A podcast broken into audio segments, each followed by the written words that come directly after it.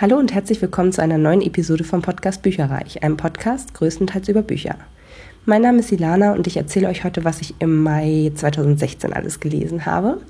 Entschuldige mich schon mal im Vorhinein für meine Stimme. Ich bin erkältet, aber wollte euch jetzt auch nicht noch wochenlang warten lassen. Für alle, die es interessiert, was ich so in dem letzten Monat gelesen habe, denn da sind wieder ein paar gute Sachen mit dabei. Starten wir mit dem dritten Band aus den Luna-Chroniken von Marissa Meyer. Das heißt Wie Sterne so golden. Und ähm, das habe ich einfach mal so sozusagen zwischendurch gelesen, weil mich die ersten beiden Bände so angefixt haben. Eigentlich stand es gar nicht so wirklich auf der ähm, Leseliste recht weit oben, aber dadurch, dass, wie gesagt, die ersten beiden Bände so interessant waren, musste ich einfach weiterlesen. Und ähm, das war ein Hörbuch gelesen von Vanida Karun, die das ähm, bei den deutschen Hörbüchern auch bei allen anderen Bänden quasi vertont hat. Der vierte Band heißt Wie Schnee so weiß und ist aber wohl noch nicht als Hörbuch erschienen. Jedenfalls habe ich es noch nicht bei Audible gefunden. Deswegen höre ich gerade das letzte, also es ist wirklich dann das letzte Buch, das, der, der vierte Band. Das höre ich jetzt gerade als englische Variante, da heißt es Winter. Und ich muss sagen, ähm, Vanida Karun macht das wirklich, wirklich gut. Aber ich fand bei dem englischsprachigen Hörbuch die Sprecherin insofern besser, als dass sie äh, zum Beispiel bei Scarlett, die aus Frankreich stammt, auch einen richtig süßen französischen Akzent halt noch mit reinnimmt. Und ähm, das habe ich hier so ein bisschen vermisst. Also die verschiedenen Hintergründe sozialer Natur sozusagen, die tauchen hier nicht so wirklich auf. Das fand ich ein bisschen schade im, Vergleich quasi zu, dem, zu der englischsprachigen Version. Aber sonst macht sie das wirklich sehr, sehr gut und passt auch sehr, sehr gut zu der Geschichte. Ich fand Wie Sterne so golden, den, wie gesagt, dritten Band auch wieder hervorragend. Es hat einfach super viel Spaß gemacht. Der erste Band, muss ich sagen, im, im Nachgang betrachtet, war der fast schon der schwächste, was ja oftmals bei Reihen so ist, wenn man, wenn man ähm, hinterher drauf guckt. Dieser Band ging um Cress und Fawn größtenteils, wobei eigentlich alle Charaktere aus den Vorbänden kommen wieder mit vor. Das Ganze basiert locker auf Rapunzel. Ich hatte ja schon mal erzählt, dass alle diese Bücher auf Märchen basieren aber sehr, sehr weit äh, entfernt darauf basieren. Also es spielt wirklich in der Zukunft und es kommen Raumschiffe drin vor, es kommen Cyborgs drin vor und es ist immer wieder spannend und, und witzig, wie es neu interpretiert wurde. In diesem Buch ist es tatsächlich auch so, dass extrem viele, also es gibt so Geheimnisse, die dann aufgedeckt werden und äh, also wirklich Sachen, wo man sagt, oh, ach so, den, den oder die kennen wir schon seit dem ersten Band und mit dem und dem passiert jetzt das und das. Fand ich ganz witzig zu sehen, auch wenn man es teilweise schon, ja, nicht, ja, doch, also es hat sich schon so ein bisschen angebahnt, erwachsene Leser werden es vielleicht eher noch ähm, schon mal vorher blicken als jetzt ähm, Jugendliche, an die das Buch eigentlich gerichtet ist. Aber fand ich ganz cool gemacht. Und man merkt, wie gesagt, ähm, jeder Einzelne, der in diesem Buch drin vorkommt und der eingeführt wird, steuert eigentlich zu der immer, immer weiter wachsenden Crew rund um Cinder eben äh, dazu. Es geht im Endeffekt darum, eine Königin vom Thron zu stoßen, die dort rechtmäßig nicht wirklich hingehört und die auch ein ganz schönes Regime führt, ohne jetzt so viel zu verraten, wer da äh, gerne den Aufputsch wagen möchte und wie und warum. Aber ähm, es ist alles sehr gut gemacht, es ist ähm, gut durchdacht, gefällt mir sehr, sehr gut und es ist auch wirklich sehr Abenteuer- und Actionbasiert. Also da passiert einiges, da ist Romantik mit bei, es sind witzige Szenen mit bei und es macht einfach immer Spaß, äh, diese ganzen Charaktere eigentlich, die wachsen einem sehr stark ans, Her ans. Herz. Als kleinen Negativpunkt muss ich sagen, also es ist so nett alles, dass man eigentlich nie Angst um die Charaktere hat. Also es ist wirklich in keinster Weise so, dass man denkt, oh nein, die, der und der Hauptcharakter, der wird auf jeden Fall jetzt sterben. Oder ich weiß es auch nicht genau, vielleicht auch nicht, aber könnte sein, dass ihm echt was Schlimmes passiert. Man hat immer irgendwie das Gefühl und im Hinterkopf, naja, also so viel wird dem oder derjenigen halt nicht passieren, die gehört zum, zum Kernteam. Und das ähm, finde ich nicht schade in dem Sinne, aber es ist mir halt aufgefallen. Also ich finde es manchmal auch ganz gut, wenn man sich nicht ganz sicher ist und wenn man wirklich dann, dann fiebert man noch ein bisschen stärker mit, als wenn man schon so weiß, so, mh, mm, ach, komm, wahrscheinlich die irgend, ich weiß noch nicht genau, wie sie es machen wird, aber da werden die sich wieder rauswieseln. Und das fand ich ähm, hier leider nicht ganz so gut. Fand ich aber umso besser bei Das unendliche Meer von Rick Yancey. Das habe ich vom Verlag zur Verfügung gestellt bekommen. Und das ist halt ein Hörbuch, ist der Nachfolger von Die fünfte Welle. Und äh, das wurde ja auch verfilmt. Ich habe den Film auch gesehen und fand den mal wieder nicht so gut wie das Buch natürlich. Also geht mir oft so. Und ich habe auch gesehen, dass das ähm, der Abschluss der Trilogie, also das dritte Buch, das heißt Der letzte Stern kommt wohl im Oktober diesen Jahres schon raus. Da bin ich auch sehr, sehr gespannt und möchte das auch sofort lesen, weil ähm, Ich muss sagen, die Trilogie gefällt mir echt richtig gut. Wie gesagt, das liegt unter anderem daran, dass man so mitfiebert, weil man sich eben nicht sicher sein kann, dass die ähm, Protagonisten überleben. Im Gegenteil ist es sogar so, dass jetzt in diesem Buch andere Sprecher beispielsweise ähm, ausgewählt wurden als im ersten Buch. Das heißt, die Merete Brettschneider ist noch mit dabei, die spricht die Cassie. Achim Buch war, glaube ich, auch beim ersten ähm, schon mit an Bord und dann gibt es eine neue Sprecherin, die halt größtenteils oder einen der größeren Teile sozusagen übernimmt und das ist Julia Nachtmann. Die spricht die Ringer. Einige, die den ersten Teil gelesen haben, werden sie kennen und ist der, der Fokus sozusagen der Geschichte, der verlagert sich hier so ein kleines bisschen. Und warum das so ist, kann ja sein, ne? Vielleicht ist der ein oder andere über den Jordan gegangen, sage ich jetzt mal. Also es hat sich wirklich einiges getan und ähm, die Charaktere kriegen auch wirklich einen ab. Und das ist so ein bisschen realistischer, finde ich. Finde ich also sehr, sehr gut. Mir macht das immer sehr viel Spaß. Ich hab, würde dem Ganzen auch fünf Sterne geben. Das äh, Hörbuch war neuneinhalb Stunden lang. Und ähm, ja, wie gesagt, es fokussiert sich so ein bisschen auf andere Charaktere als im ersten Buch. Ich fand es extrem, also überraschend sozusagen, ähm, extrem po ja, poetisch kann man eigentlich fast nicht sagen, aber echt gut geschrieben. Also von der, von der ähm, Sprache her, von wie die, wie die Sätze gedeichselt wurden, sozusagen, fand ich es wirklich herausragend, wirklich sehr, sehr gut geschrieben. Da muss man sagen, der Titel zum Beispiel, da fragt man sich auch erstmal, ne, die fünfte Welle, das hat, wurde ja auch sofort erklärt und das ist ja auch sozusagen der Sinn des Ganzen oder, oder was da eigentlich passiert während dieser Apokalypse. Und das unendliche Meer, da steht mir erstmal vor, warum hat er das denn jetzt so genannt? Und ich muss sagen, das hat er wirklich, wirklich gut aufgegriffen. Im gesamten Buch kommt das mehrfach vor als Motiv in ganz unterschiedlichen Arten und Weisen. Es macht einfach Spaß, immer wieder neue ähm, Ansätze zu entdecken, wie er das quasi gemeint haben kann. Leider, wenn ich jetzt zu viel vom Inhalt erzähle, würde ich zu viel spoilern. Es geht, wie gesagt, nochmal um grundsätzlich vielleicht einmal für die, die die fünfte Welle noch nicht kennen. Ähm, es geht darum, dass die Erde von Außerirdischen angegriffen wurde und zwar in fünf Wellen. Die erste war, glaube ich, ähm, ein elektromagnetischer Impuls, der alle ähm, Elektrogeräte lahmgelegt hat. Das zweite waren Tsunamis. Das dritte war eine Seuche. Oder war das das vierte? Oha, ähm, auf jeden Fall verschiedene, verschiedene Wellen und äh, die fünfte Welle bricht jetzt quasi an. Und die fünfte Welle ist quasi, dass äh, die Menschen gegen Menschen kämpfen müssen und nicht sehen, welche Menschen ähm, unter der Kontrolle dieser, dieser Außerirdischen stehen und welche nicht.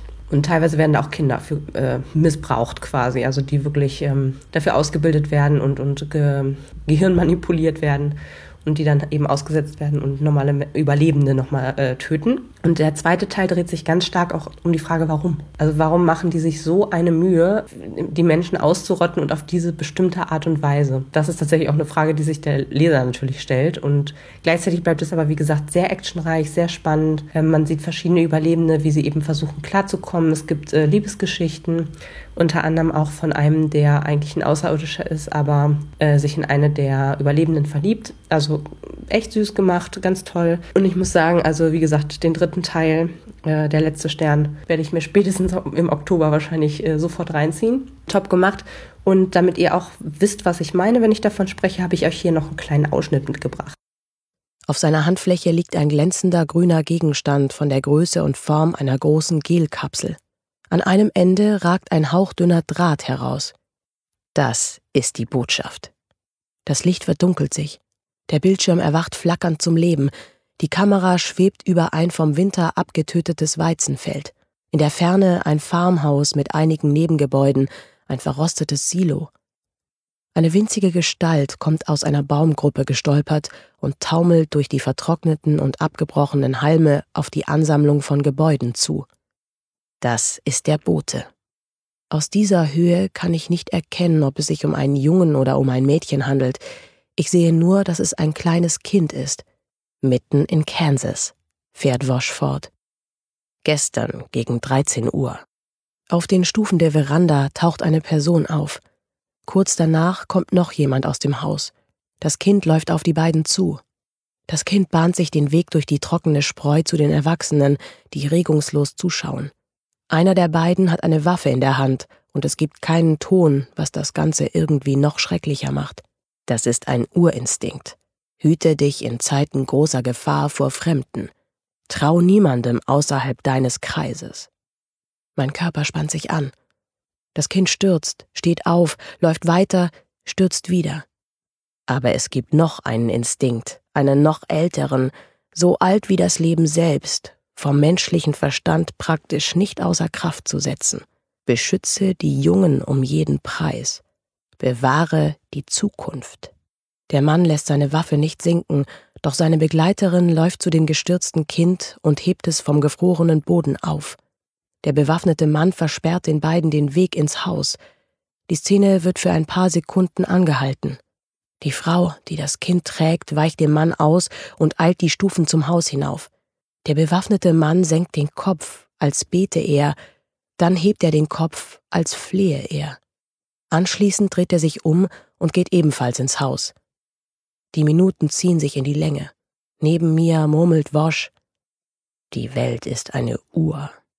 Das Farmhaus, die Nebengebäude, das Silo, die braunen Felder und die verschwommenen Ziffern auf der Zeitanzeige am unteren Rand des Bildschirms, auf der die Hundertstel Sekunden ablaufen. Ich weiß, was kommt, zucke aber trotzdem zusammen, als der geräuschlose Blitz alles in Weiß taucht. Dann umherwirbelnder Staub, Trümmer und Rauchschwaden, und wo zuvor die Gebäude standen, ist nun ein Krater, ein in die Erde gebohrtes schwarzes Loch. Als nächstes habe ich noch ein wirklich sehr, sehr schönes Buch gelesen. Vom Kiwi Verlag habe ich das zur Verfügung gestellt bekommen. Und zwar heißt das Ganze Die See von John Banville. Und das hat mich sehr angesprochen. Ich hatte das in der Vorschau gesehen und hatte da vorher noch nie was von gehört, aber es hat mich einfach ähm, direkt angesprochen. Es geht um einen Mann, der seine Frau an Krebs verloren hat und der sich ja an, an, an Kindheitssommer zurückerinnert, wo er das, wo er so das erste Mal verliebt war und wo ähm, so langsam in die Pubertät übergehen, so seine Sexualität erwacht ist und er erinnert sich einfach an sein komplettes Leben zurück und, und fragt sich, wo schiefgelaufen ist und nach dem Motto, also er ist einfach in Trauer. Und ähm, das fand ich, hörte sich an wie etwas, was ich mal wieder gut lesen könnte. Das ähm, Buch hat 240 Seiten und ich würde ihm ungefähr vier Sterne geben. Warum nicht fünf? Das hat mir wirklich sehr, sehr gut gefallen eigentlich. Ähm, es gibt trotzdem so zwei, drei Punkte, wo es für mich nicht ganz so schön war. Also das eine ist, ähm, die Sprache ist einfach unglaublich gut. Also wenn ihr wirklich, aber ungezwungen. Also es ist jetzt nicht so, dass ihr irgendwie studiert haben müsst, um diese Sprache gut zu finden, sondern es ist sehr atmosphärisch. Es zieht einen sofort rein. Man ist sofort am Strand. gut, es kann geholfen haben. Ich war Anfang des Monats noch in Lissabon am Strand und habe dieses äh, Buch tatsächlich zu, ich glaube, drei Vierteln am Strand gelesen. Ähm, das habe ich extra so versucht einzurichten und das hat auch wirklich sehr viel Spaß gemacht. Mm, aber ich glaube, selbst wenn das nicht gegeben ist, kann man sich, also wird man sofort reinfallen, weil es wirklich, man fühlt die Emotionen einfach selber mit, weil es so gut geschrieben ist. Es geht ähm, mit drei Handlungssträngen zugange. Mm, das heißt, also der Mann ist schon ein wenig älter, ähm, aber jetzt, ich weiß nicht, so um die 60 vielleicht. Und ähm, es gibt im Prinzip drei Handlungsstränge. Das eine ist wirklich dieser Kindheitssommer, äh, das zweite ist von, von der ja, von der Diagnose des Krebses äh, seiner Frau bis hin zu ihrem Tod nochmal ein Handlungsstrang. Und dann eben parallel die ganze Zeit seine anfängliche Trauer und wie er damit umgeht, indem er nämlich an den Ort seiner Kindheit zurückfährt, äh, also an den, an den Strand, an die See ähm, und in den, in den äh, Urlaubsort sozusagen, wo er früher immer seine Urlaube verbracht hat und seine Sommer verbracht hat. Und direkt in das Haus, was jetzt mittlerweile ein Gasthaus ist, wo ähm, früher seine große Jugendliebe gelebt hat. Und ich fand, es war sehr gut geschrieben, aber gerade zum Schluss wurden mir die Wechsel zu abrupt. Also ähm, ich fand, er hat sich nicht also die, die, der Handlungsstrang mit dem Kindheitssommer und, und diesem Fatalen, diesem sich zurückerinnern, ähm, das war mir irgendwie nicht lang genug insgesamt. Also das hat sich ein bisschen gehetzt angefühlt äh, dann zum Schluss. Und wie gesagt, also es wurde immer kürzer die Abstände zum, zum Schluss zwischen Handlungsstrang A, B und C. Ich fühlte mich ein bisschen gehetzt. Für mich hätte das Buch gut und gerne noch ein paar Seiten länger sein können tatsächlich, um einfach noch mehr von dieser, von dieser Atmosphäre und dieser Bedeutungsschwangerschaft einfach auch ähm, zu zeigen. Also es war halt dann auch so, dass der, also eigentlich das Fatale an diesem Kindheitssommer wäre eigentlich gewesen, dass er in die ähm, in eine mittelalte Frau sozusagen sich verliebt hätte, die eben die Mutter ist von dem, von dem Mädchen, mit dem er dann später eigentlich so sein, seine erste Beziehung oder ja, Beziehung Sommerliebe hatte. Aber das war irgendwie, also gefühlt war das zwei Seiten lang so, dass er wirklich auf die Mutter dann gestanden hat und, und auch wusste, dass es irgendwie falsch war, auch so ein leicht katholisches Verständnis davon hatte und so. Man darf das ja gar nicht so nach dem Motto und äh, ja, dieser Übergang zwischen ich interessiere mich brennend für die Mutter und ach, die Tochter ist ja auch nicht, nicht verkehrt, so nach dem Motto, fand ich ein bisschen zu schnell einfach geschrieben. Und da hätte ich mir gewünscht, dass es ein bisschen mehr im Fokus gestanden hätte, ein bisschen ausufernder erzählt äh, worden wäre. Und deswegen gibt es nur vier Sterne von fünf. Allerdings fand ich das Buch wirklich sehr gut und kann es nur empfehlen, dass ihr das auch mal liest. Dann habe ich noch ein bisschen was Leichteres im Gepäck und zwar Die Goldene Lilie. Das ist ähm, der zweite Band aus der Bloodlines-Reihe von Richelle Mead. Das hat ähm, 385 Seiten. Ich habe das Ganze als E-Book gelesen und würde so vier bis fünf Sterne geben. Hat mir auf jeden Fall besser gefallen als der erste Band. Es geht halt, oder es ist äh, ja Romantasy, würde ich sagen. Es ist äh, sehr stark im, im Bereich Vampire angesiedelt und es geht darum, dass eine äh, Prinzessin, eine Vampirprinzessin äh, geschützt werden soll und deswegen in die Verbannung quasi geschickt wird, also äh, und undercover an einer Highschool halt äh, anfangen muss und es geht halt größtenteils um ihre Beschützer. Das ist ähm, in der Hauptperson Sydney und äh, Sydney gehört einem menschlichen Orden an, der quasi die Existenz von Vampiren äh, den anderen Menschen gegenüber verschleiert und dafür da ist und die sind aus den Alchemisten heraus entstanden und haben deswegen auch ein paar Tricks im Ärmel, sage ich jetzt mal und ähm, mögen aber sowohl die Vampire als auch so in Richtung äh, Zauberei, Hexerei geht es auch gerade äh, in diesem Band hier stärker. Das mögen die eigentlich gar nicht und Sydney ist ein bisschen auf der Kippe, weil der Orden sagt ihr eigentlich, sie muss bestimmte Gefühle haben und sie hat aber teilweise andere. Also sie merkt halt schon, dass äh, auch diese Vampire, für die sie zuständig ist, dass die sehr normal sind, sehr nah am Menschsein dran sind und ähm, fängt halt an so leicht äh, daran zu zweifeln, was der Orden ihr eben sagt, ob das wirklich alles korrekt ist, ähm, wie die es sagen. Genau, und im zweiten Band Band geht es ähm, größtenteils darum, dass es hatten sich so Gerüchte gemehrt, dass es ähm, Menschen gibt, die Jagd auf Vampire machen, die also nicht nur von der Existenz wissen, sondern sogar ähm, Jagd auf die Vampire machen und zwar auf äh, diverse Arten von Vampiren. Es gibt drei in dieser Welt, gute, böse und quasi so eine Art äh, Hybrid-Wächterwesen. Äh, und das scheint immer mehr wahr zu werden und zudem scheint es eine Möglichkeit zu geben, ein Gegenmittel zu entwickeln, das diese bösen Vampire, die Strigol genannt werden, wieder zu guten Vampiren macht. Was halt eine Wahnsinnsentwicklung wäre, weil die bösen Vampire mittlerweile echt Überhand gewinnen und auch sehr übermächtig sind und ähm, ja, Angst und Schrecken eigentlich schüren in der, in der Vampirwelt und auch Menschen gegenüber nicht so friedlich sind wie die guten Vampire.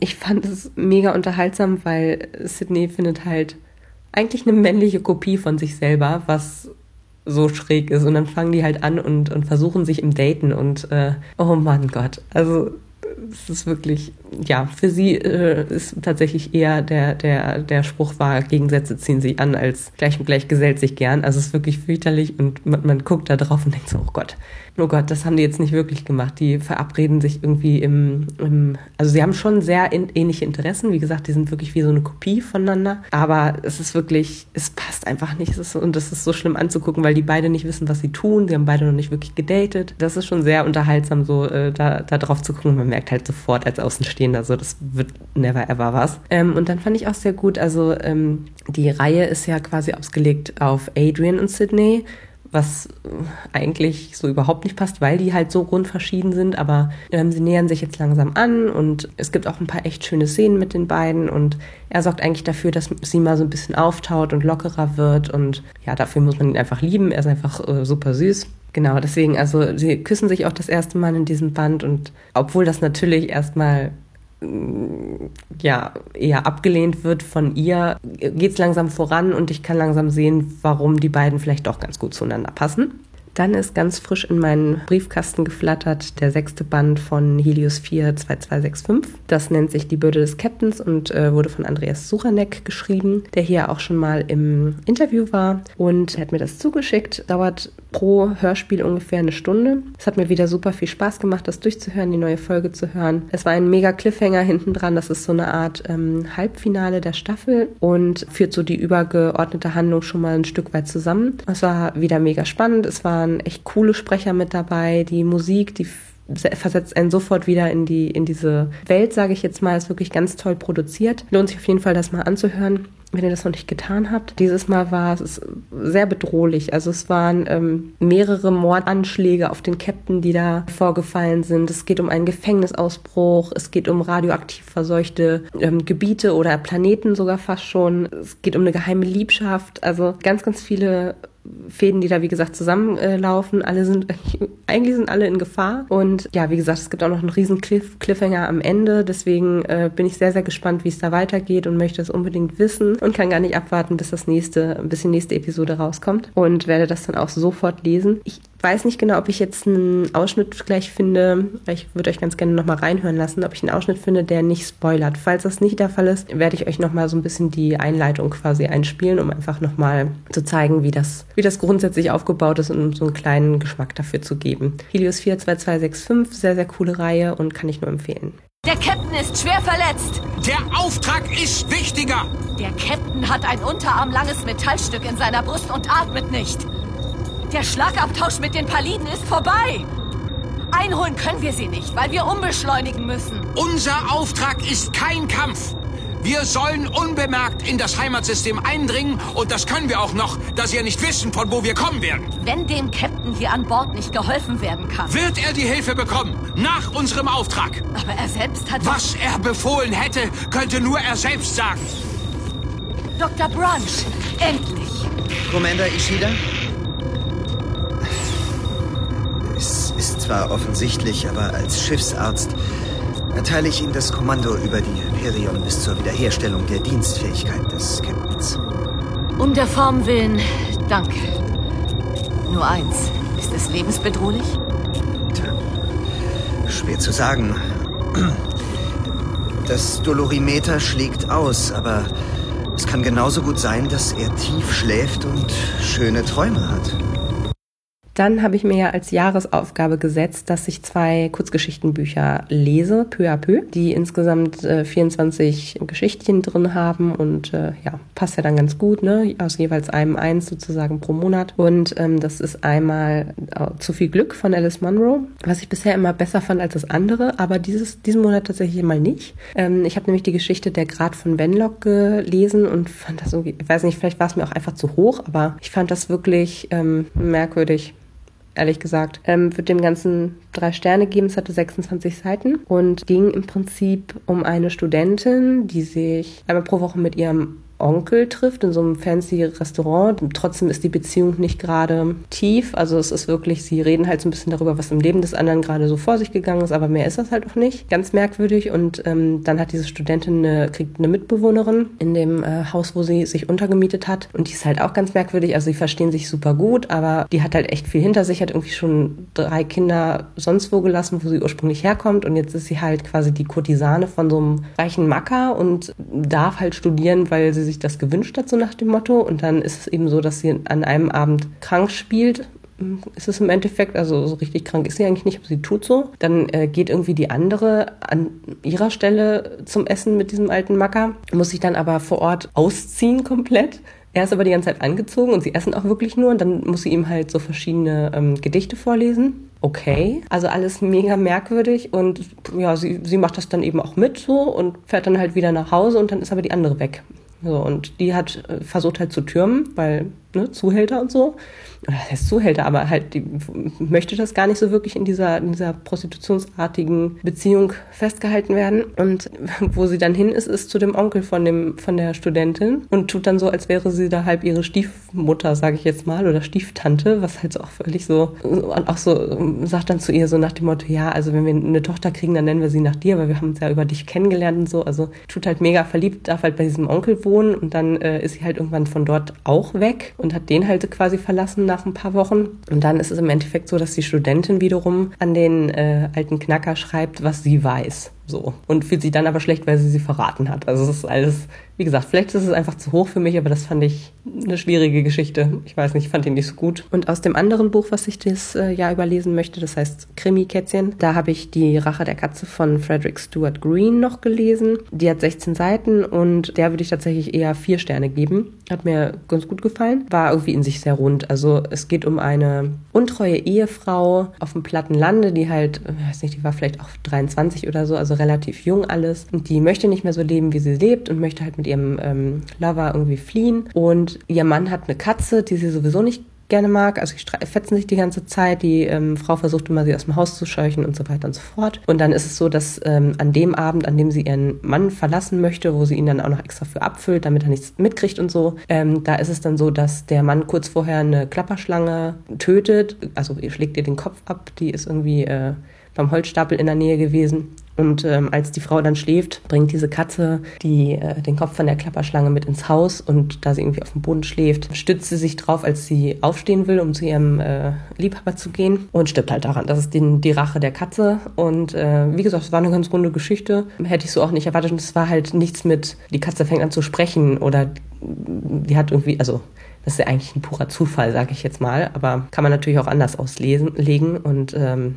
ja, es war jetzt nicht so, so in Richtung Fantasy oder wie auch immer man das nennen möchte, dass halt diese Katze auf einmal ein Bewusstsein bekommt oder irgendwie äh, anfängt zu sprechen oder so. Deswegen fand ich es eigentlich ganz, ganz cool gemacht, so als, als Ansatz. Und das war tatsächlich, was ich im Mai 2016 gelesen habe. Schaltet spätestens bitte nächsten Monat wieder rein, wenn ich vom Juni erzähle. Da sind wieder tolle Sachen mit dabei. Weiß ich jetzt schon. Und ähm, eventuell mache ich auch zwischendurch nochmal eine Episode, wo ich über meine Neuzugänge spreche und auch ein bisschen eine Vorschau gebe für das Herbstprogramm von verschiedenen Verlagen, weil da auch wieder so tolle Sachen mit dabei sind und ich direkt wieder in die Vollen gegriffen habe und alles Mögliche bestellt habe. Ähm, also wenn ihr darauf Lust habt, dann ja, abonniert mich einfach und hört wieder rein. Bis dann. Tschüss.